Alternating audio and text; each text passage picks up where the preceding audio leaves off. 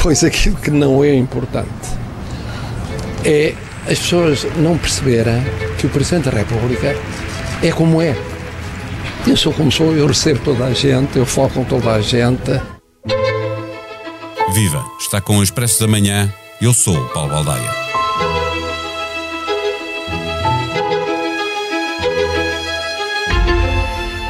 Marcelo Rebelo de Sousa esteve muito ativo, tentando evitar uma crise. Foi o primeiro a ver que ela estava para chegar, verbalizou, ameaçando com eleições antecipadas, tentou tudo, foi colado à tentativa de desviar os deputados do PSD Madeira para o campo socialista, mas desmentiu, recebeu Paulo Rangel, antes de receber os líderes partidários para falar dos calendários, e isso enfureceu Rui Rio. A horas do orçamento ser chumbado na Assembleia da República, estava Marcelo na rua numa longa conversa com jornalistas, a justificar-se. O pior para Marcelo, ainda assim, pode estar para chegar. Sempre que um presidente dissolveu a Assembleia da República e convocou eleições antecipadas, essas decisões permitiram uma clarificação. Por isso se diz que a utilização da bomba atómica pelo presidente só acontece quando o chefe de Estado está inteiramente convencido que o país ficará melhor, do ponto de vista político, claro. Marcelo não está, não pode estar. É o primeiro inquilino de Belém que vê um orçamento do Estado ser chumbado e arrisca-se a ser o primeiro a receber um pântano político saído de umas eleições legislativas. Neste episódio, conversamos com Ângela Silva, a jornalista do Expresso, que faz a cobertura noticiosa da atividade presidencial. O Expresso da Manhã tem o patrocínio do BPI. É tempo de recuperar a economia. O BPI é o parceiro da sua empresa no plano de recuperação e resiliência. BPI, um banco para as empresas. Viva Ângela Silva, começa esta conversa pelo fim do exame a que esteve sujeito o professor Marcelo, na qualidade de Presidente da República, na prevenção e gestão desta crise. De 0 a 20, que nota dás a Marcelo Rebelo de Sousa? Bom, Marcelo foi um aluno brilhante toda a vida, mas na prevenção e na gestão desta crise eh, julgo que não merece mais do que uma nota sofrível, sei lá, um 12. Porque repara, Marcelo foi, eh, antes de mais, um perdedor. Ele não queria a crise, ele apostou desde o início do seu primeiro mandato na estabilidade política e por isso contribuiu muito para um, ehm, segurar a geringonça e fez N alertas, foi repetindo vezes sem conta que tinha que se evitar uma crise política. E aí ele é claramente um perdedor no dia de hoje. Agora, também é verdade que Marcelo fez, quando percebeu que a situação estava a complicar-se e que as relações do PS com os seus parceiros à esquerda estavam mais desgastadas do que eventualmente se supunha, ele fez-se ao caminho para dramatizar o mais possível. Foi muito criticado por dramatizar, mas julgo que essa dramatização foi, apesar de tudo, uma tentativa, uma derradeira tentativa, talvez quase desesperada, de chamar a atenção para todos os intervenientes políticos de que se houvesse um chumbo do orçamento, ele convocava eleições. E aí ele também arriscou. E, portanto, acho que apesar e, de tudo... E a ideia de que andou a pescar à linha ou a tentar pescar à linha eh, com deputados da Madeira para viabilizar eh, faz parte das suas competências, eh, é normal que fizesse? Ele acabou de desmentir isso e diz que só tentou um, só fez diligências de última hora junto dos dois partidos à esquerda que podiam salvar o orçamento e no fundo se é assim, com esses partidos à esquerda ele já tinha falado, já os tinha recebido em Belém e portanto isso parece-me normal. Se tiver feito outro tipo de diligências para tentar uma solução tipo queijo limiano. Aliás, já havia quem dissesse que se o orçamento fosse salvo pelos deputados do PST Madeira, se ficaria rotulado como orçamento poncha. Se isso fosse verdade, acho que seria lamentável, porque essas situações, soluções, vamos dizer assim, de refugo, uh, não, não, o país não tem nada a ganhar com elas. Agora, o Presidente, apesar de tudo, desmentiu. O próprio António Costa podia não a querer, uh, não, não lhe foi perguntado também, não é?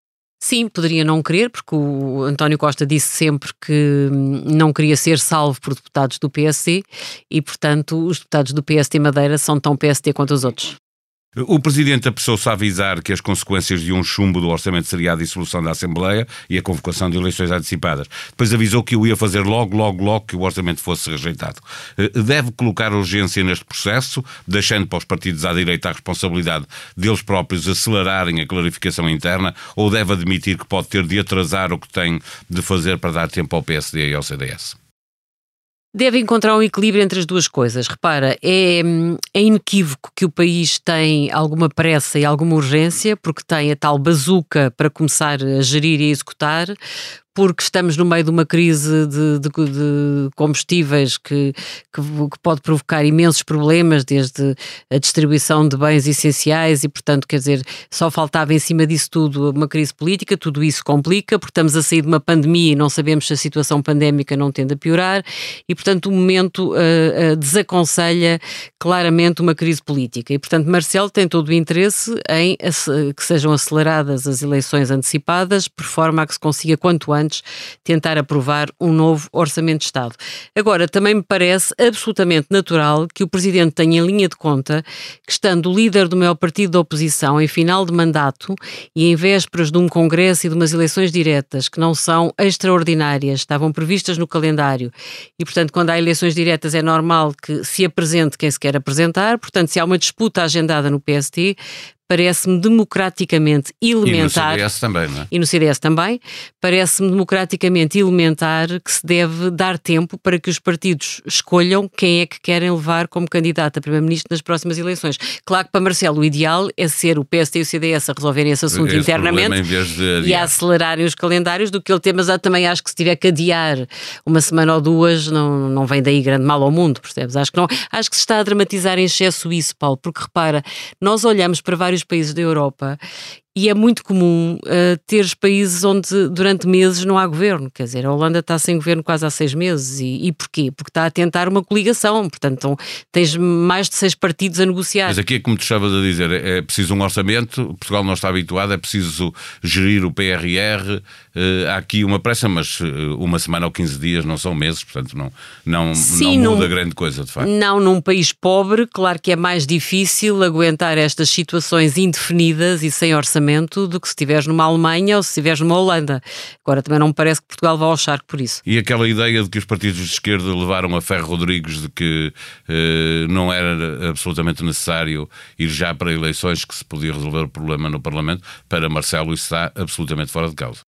Está absolutamente fora de causa. Aliás, repara, os partidos uh, que foram transmitir essa, essa ideia a Ferro Rodrigues são partidos que não têm poder verdadeiramente para influenciar. Os dois maiores partidos ainda não falaram sobre isso.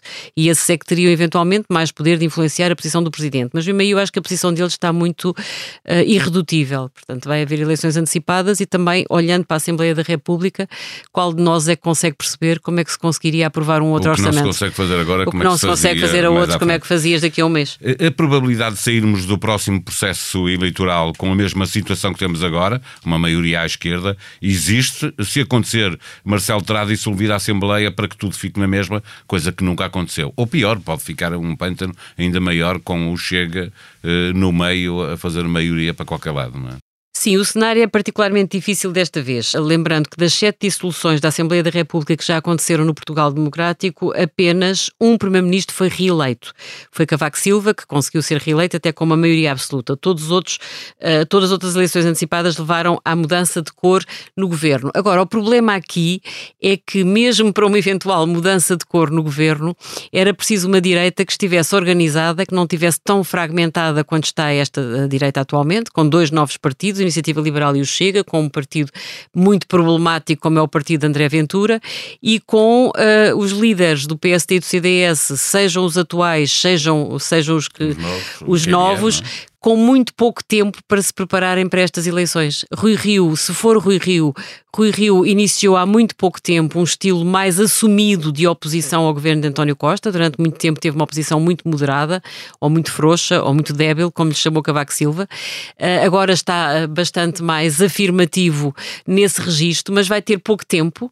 E se for Paulo Rangel, tem pouquíssimo tempo, porque é um líder novo. Não temos a certeza se ele não poderá também ter alguns ganhos de causa com isso, mas seguramente precisa de tempo até para fazer listas, para organizar a máquina do partido para uma campanha eleitoral que vai ser disputadíssima e, portanto, isso também não favorece a alternativa a António Costa. Portanto, é um cenário, apesar de tudo, diferente do que pode, aconteceu. Pode haver uma coisa que nunca aconteceu, eh, que é eh, a esquerda ganhar, o PS ganhar, mas sem uma maioria absoluta, e ser o próprio PS a mudar de líder eh, para conseguir unir a esquerda, que agora não consegue, não é? Estou a pensar em Pedro Nuno Santos.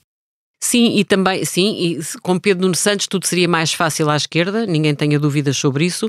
Agora, não temos a certeza se, caso António Costa saia de cena, se Marcelo Rebelo de Sousa uh, pergunta ao PS ou aceita que o PS apresente um outro nome para Primeiro-Ministro ou se preferiria voltar a o convocar eleições. Miniciclos, o, o tal ciclo Quando- com miniciclos. Quando ele vem falar de miniciclos, eu acho que o Presidente o que está a admitir é que possamos entrar num processo de sucessivas eleições antecipadas, se calhar duas Mas já no próximo então, ano. Então eh, eh, é que não havia mesmo orçamento, eh, passaríamos o ano em, em duodécimos. Pergunto se Marcelo está obrigado a fazer como o Cavaco e a exigir um compromisso escrito, qualquer que venha a ser a maioria conseguida no Parlamento da próxima vez.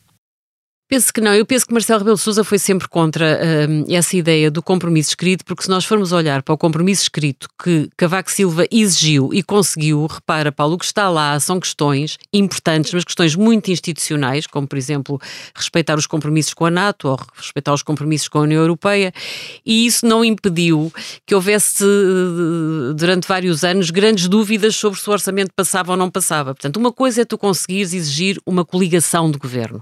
Isso não é muito costume em Portugal e não sei se Marcelo não poderá pensar nisso. Portanto, exigir que, que- que os partidos se sentem à mesa e que negociem uma coligação de governo, porque isso sim é um compromisso verdadeiramente forte para que a legislatura possa, po- possa chegar ao fim. Um compromisso com ideias muito genéricas não me parece. E, e a experiência dele, enquanto foi líder da oposição, foi que chegou a garantir ao então Primeiro-Ministro António Guterres que lhe aprovava, lhe realizava os orçamentos todos. E Eu acho que Mar- foi e líder. Portanto, eu admito que Marcelo queira segurar-se melhor desta vez, tudo aconselha que o faça. Não sei se vai exigir compromissos escritos, ele, ele foi sempre contra essa tese. Pode, quanto muito, exigir que os partidos assumam alguns compromissos, ainda que, ainda que informais.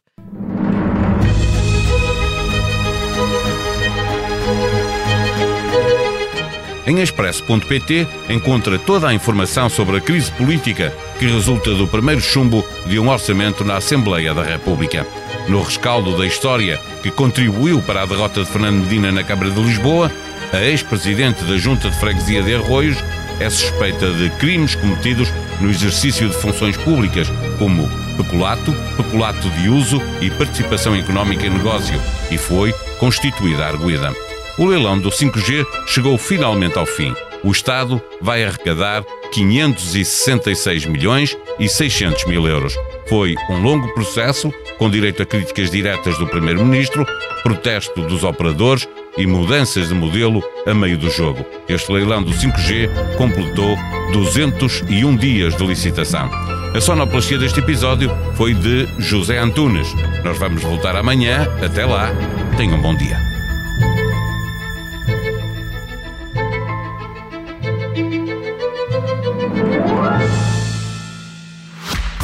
O Expresso da Manhã tem o patrocínio do BPI. É tempo de recuperar a economia. O BPI é o parceiro da sua empresa no plano de recuperação e resiliência. BPI, um banco para as empresas.